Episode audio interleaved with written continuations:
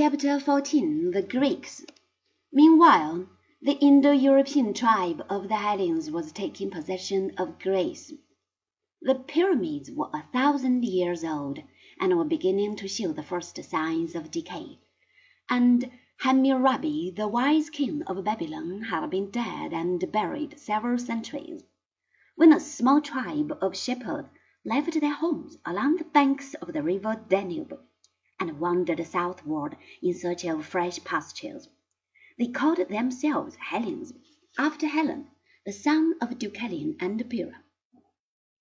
According to the old myths, these were the only two human beings who had escaped the great flood, which countless years before had destroyed all the people of the world, when they had grown so wicked that they disgusted Zeus, the mighty god who lived on Mount Olympus.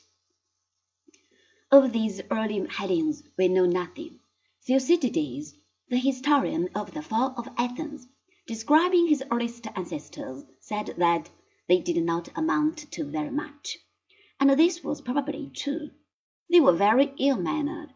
They lived like pigs and threw the bodies of their enemies to the wild dogs who guarded their sheep.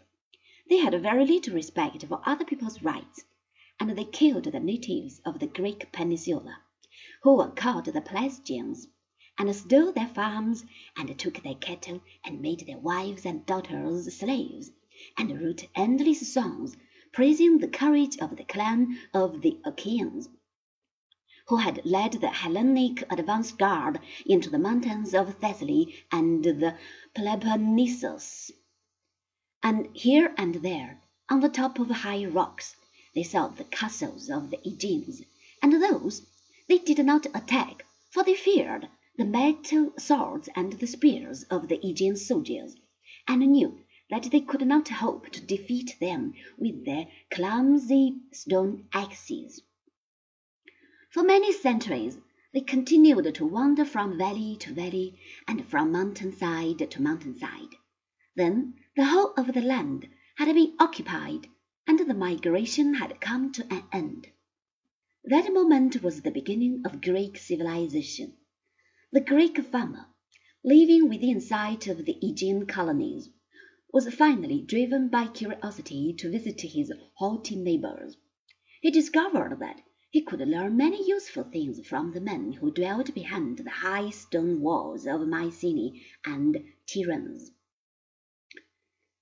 He was a clever pupil. Within a short time he mastered the art of handling those strange iron weapons, which the Aegeans had brought from Babylon and from Thebes.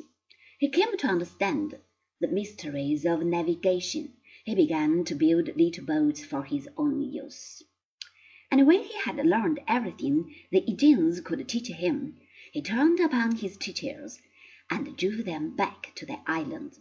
Soon afterwards he ventured forth upon the sea and conquered all the cities of the Aegean.